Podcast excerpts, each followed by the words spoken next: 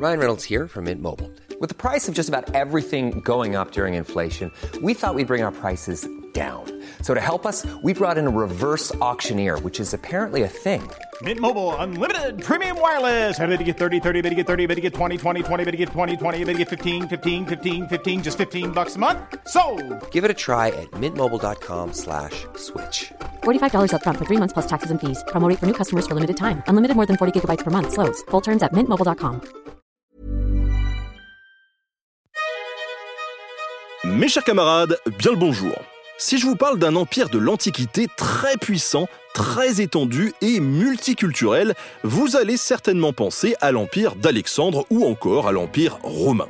Et pourtant, ça n'est pas à cela auquel je fais référence, mais à un qui est bien plus ancien et qui a rivalisé avec l'Égypte des Ramsès, l'empire hittite.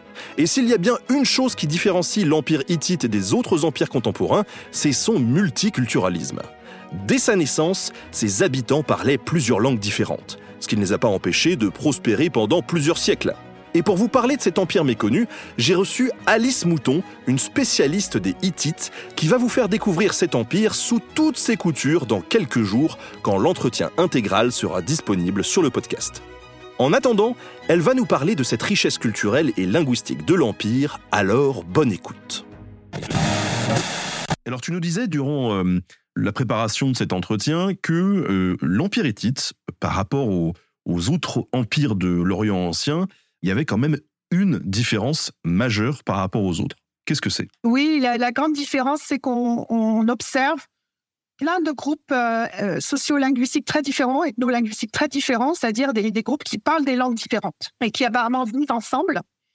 Et ça, c'est dès la constitution en fait du, ro- du royaume, c'est-à-dire dès le- les prémices, on a plusieurs groupes linguistiques qui cohabitent et avec des phénomènes. Donc ça, c'est les linguistes qui étudient ça, des phénomènes de d'hybridation. Donc c'est-à-dire que les langues vont être en contact et vont s'influencer les unes les autres dès euh, euh, le tout début du deuxième millénaire avant Jésus-Christ.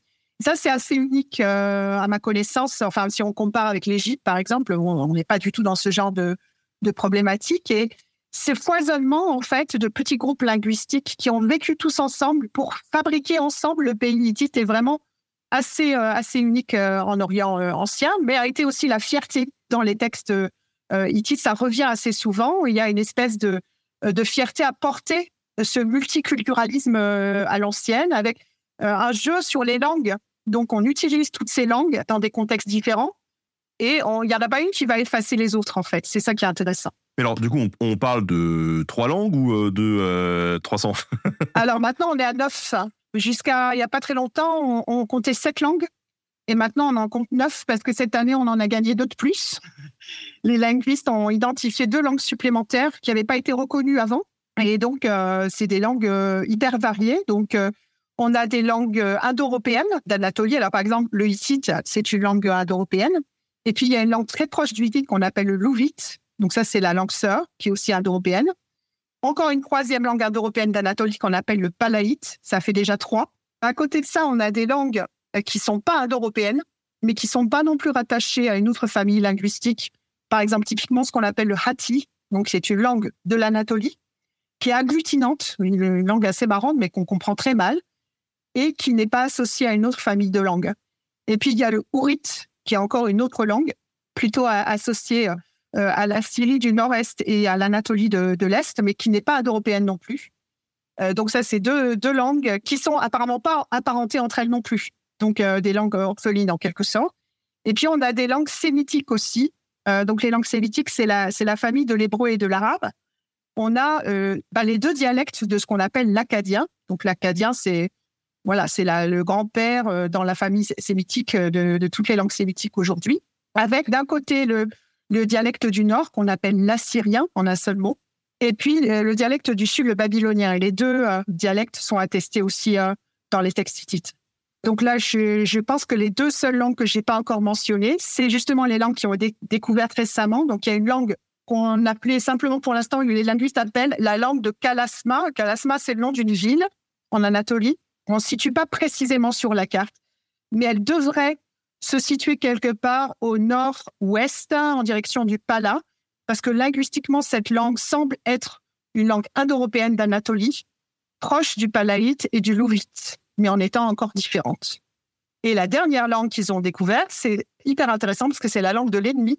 Donc, c'est l'ennemi juré des Hittites qu'on appelle les Gazgas, qui étaient des semi-nomades qui se sont toujours battus pour euh, bah, essayer de survivre face à l'expansion territoriale euh, hittite. Et eux, ils étaient placés sur les bords de la mer Noire. Et cette langue, Gazga, n'est pas indo-européenne. Au départ, on pensait que c'était du Hatti, mais en fait, a priori, les linguistes disent que c'est encore une autre langue, une langue encore différente, en fait. Et alors, comment est-ce qu'on les rattache, ces langues, euh, justement, aux, Hittites bah, Il y en a qu'on ne peut pas rattacher, puisque linguistiquement, elles sont pas, on ne peut pas les rattacher. Simplement, le royaume hittite, et dans le royaume hittite, l'administration hittite avait des scribes, avait des savants qui notaient les choses et qui notaient aussi ces langues-là, même si elles n'avaient aucun lien linguistique avec la langue hittite. Ça faisait partie de l'histoire du royaume et de la culture de la civilisation hittite. Donc, le royaume hittite s'est approprié, en fait, ces langues et ces civilisations, euh, même s'il n'y avait pas de parenté linguistique. Merci à tous d'avoir écouté cet extrait du prochain entretien qui sera disponible très bientôt sur Nota Bene. À bientôt.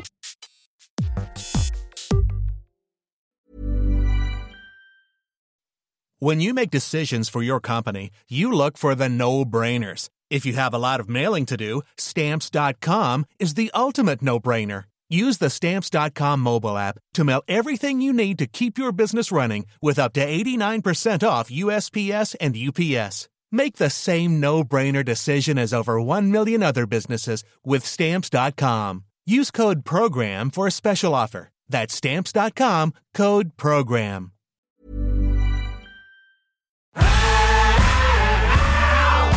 Si vous avez aimé ce podcast, vous aimerez aussi mon autre podcast, Callisto, dans lequel je vous raconte des mythes et des légendes. En attendant que vous nous suiviez sur Castbox, Apple Podcast, Podcast Addict ou toute autre plateforme qui propose cette fonction, n'hésitez pas à vous abonner. Vous pouvez même nous laisser une note et, soyons fous, un petit commentaire, je le lirai avec plaisir.